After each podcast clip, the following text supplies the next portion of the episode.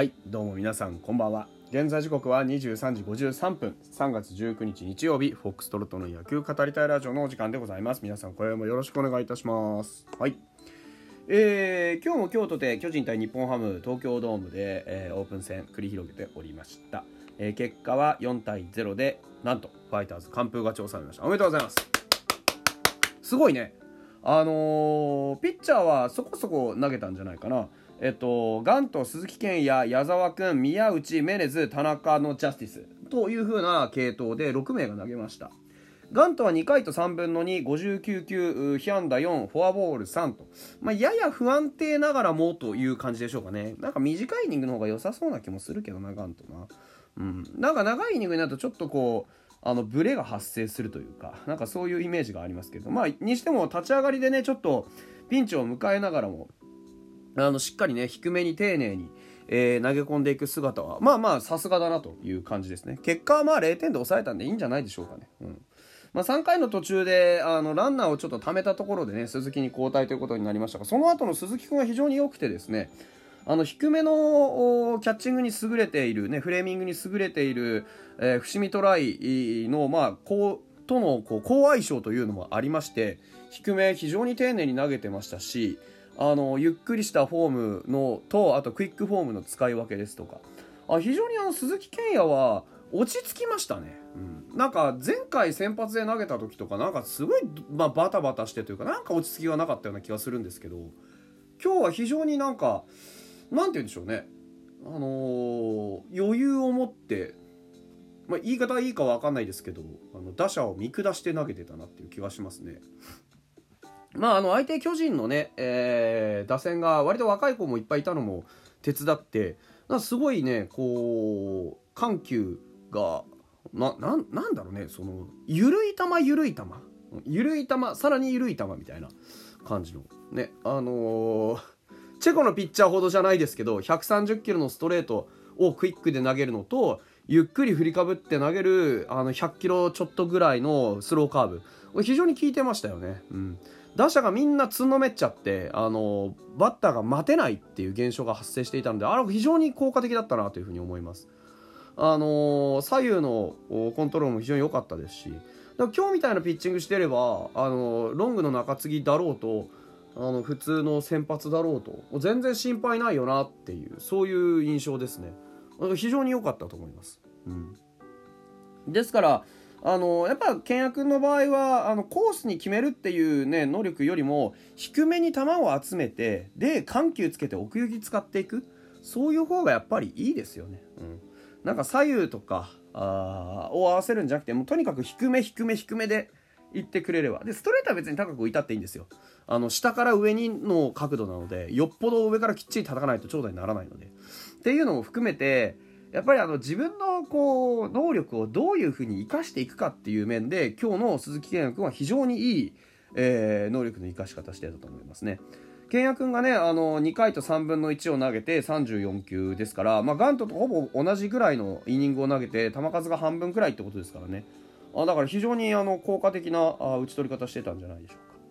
でその後投げたのが矢沢君だったんですけど、まあ、結果的に、えー、ゼロではあったんですがやっぱね、あの、並んでいたバッターが結構ビッグネーム、坂本とかもそうですけどね、なのもあってかわからないですけど、ちょっとやっぱりコントロール乱しましたね。うん。フォアボールが2というところで、中身的には結果的に抑えたというような印象が、まあ正直ついてくるかなっていう感じですね。ただ、あの、ここちょっと留意しなければいけないのは キャッチャーが宇佐美に変わったことなんですよね。で、まああのあまりこう言いたくないんですけどデータを見るとあの宇佐美っていうキャッチャーはですね非常にあのフレーミングいわゆるフレーミングというのはストライクの球をちゃんとストライクって言ってもらえる力のことですね。パシッと低め取っても伏見だったらストライクって言ってもらえるところがなぜか宇佐美だとストライクって言ってもらえないみたいな。それは多分ね所作だったりあのねいろんな動きだったりあとはあのキャッチの角度だったりっていろいろあるんですけど実は宇佐美ってあの12球団で一番ストライクをボールって言われているキャッチャーなんです。あのそれなりの試合数出てる中で。何かあるんですよね。そのどうしてもその伏見トライはねあのストライクをきちんとストライクって言ってもらえる確率が非常に高くて12球団でも5本指に入るっていうそれ4位だったかな、うん、っていうキャッチャーなんですけど。宇佐美は本当逆真逆で本当にあのまああり手に言ってしまえばキャッチングが下手くそなんですよね。なのもあって、まあ、非常にあの矢沢君の際どい低めのボールとか内角ギリギリのボールとかを、まあ、かなりボールって言われてた印象があります正直今日は。でただあの矢沢君も矢沢君でやっぱりピッチャーの時はね球が荒れるんですよ。特にあの横横のブレがかなり大きい。うん、あの高さはまあいいとしても横は合わせないと矢沢君の場合はうんちょっと厳しいんじゃないかなっていう気がしますよね。たまに威力があるので高めであってもある程度打ち取りはすると思います。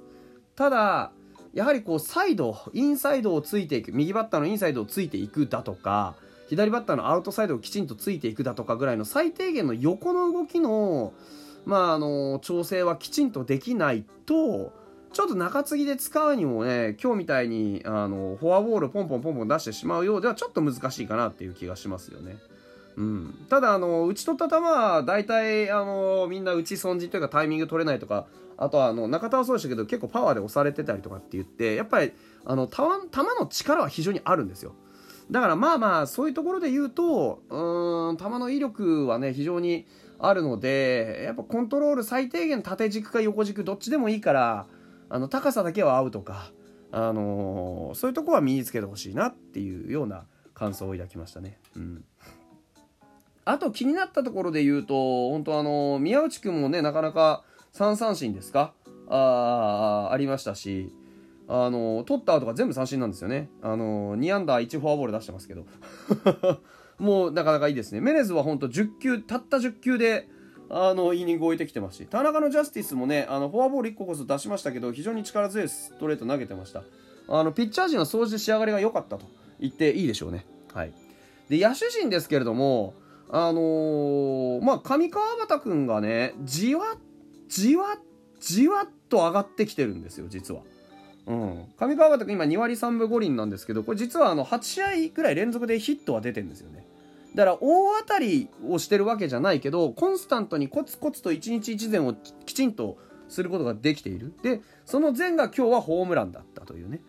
あの、相手の初球の失投を見逃さずにしっかりと叩いて、ライトスタンド、あの、彼お得意のね、引っ張っていく打撃、プルヒッターとしてのね、あの本会を遂げた打撃、非常に良かったと思います、個人的には。あだから、ああいう打球が増えてくれるとお、自信にもなってね、最近ちょっと浮かない顔をしていることが多くてね、なんかあんまり、あの、はつらつとした感じが見られなくて、ちょっと寂しかったんですけど、あの、今日はさすがにね、あの、ホームラン打った後はニコニコしてましたね。まだまだ、あの、調子上げていくことはできると思うんで、上川端君みたいにね、あのプルヒットとをすることにきちんと、あのコミットできるそういうね、あの選手はうちいくらいてもね、あの多すぎるということないのでねぜひ、えー、もっともっとね調子上げてほしいなと思いますしあとやっぱり清宮いいですね。あの代打で出てきて、えー、あのヒットを打っていたんですけど本当初球パチンと取られてしかも外角低めのあの逃げていく系統のボールをしっかり軸をぶらしたりね腰をこうあの引いたりすることなく自分の間合いで捉えるっていうことができていていやこれは来てるなという感じでしたね。非常にいいです。今非常にいい。もうこの状態を維持してほしい。この状態をノーマルにしてほしい、うん、これあったら2割8分30本全然狙えますからね。うん、いや本当毎回清宮が打つたびに僕絶賛してますけど今日の初球のヒットなんか本当にマジであこの初球ね代打で出てきましたよの初球パチンって振ってしっかり綺麗なクリーンヒット打てるんだって分かったらいや清宮はもうちょっと外せなくなってくるんじゃないかなっていう気がしますね非常にいい打撃していたと思いますうんまあ今日はちょっとその後ろは続かなかったんですけどねうん、でも本当に良かったと思いました。あと、松本剛がね、あのまあ、なんだかんだ言ってやっぱりヒットを重ねている。うん。やはり松本剛は松本剛ですよね。で、盗塁もできるし。うん。あと、野村くんのヒットも非常に良かったですし、タイムリーね。あの、野村くんに関しては、やっぱり打率が上がってこないっていうのもありますし、あの、打点がね、全然まだまだ上げれてないっていうのもあります。あのー、4番にね、ふさわしい成績になるまでは、新庄監督はおそらく野村君を4番で使うっていうイメージでしょうから。ですから、あのー、ね、野村君が4番に、これなんかどっかで言った気がしますけど、新庄監督は野村が4番とは明言してるけど、野村が4番にふさわしい選手になっているとは一つも言ってないんですよね。うん。で、清宮は、いや、清宮はそこじゃないって言って3番にしてるけど、別に清宮が4番にふさわしくないとも言ってないんですよね。だからそういうところを考えると本当にあの野村君と清宮君のこのなんですか起用法っていうのは非常に考えられて2人の性格をねしっかり反映してると思いますし野村君は僕はもっとエゴを持って振っていっていいと思う。うん、あのチームのためにとかって言うんじゃなくって相手にいかに怖さを与えるかというところをもっともっと追求してほしい、うん、これ何度も言う。もう僕は何度も言います。この話についてはね、うん、と思いますしね。うん。まあ、あの万波がねあのまた今日もヒットを打って打率高打率3割2分を維持していたりねアルカンタラが4割を維持していたりなんかよくわからないことになってますしあの今川君も今川君でねちょっとまだ荒いかなとは思うけど打率は3割9分1に。そんなにあの打席もらってないにしろまあまあいい打席ねあの過ごせているので全体的にしっかり仕上がっているんじゃないでしょうか。オープン戦の順位も上位にいます。今3位ですかね。うんにいますしあのこのままのね感じでシーズンにうまく入っていければあスタートダッシュ新庄監督が言うところのねスタートダッシュも決めれるんじゃないかなというふうに思っております。というところで本日はここまでです。また明日です。バイバイ。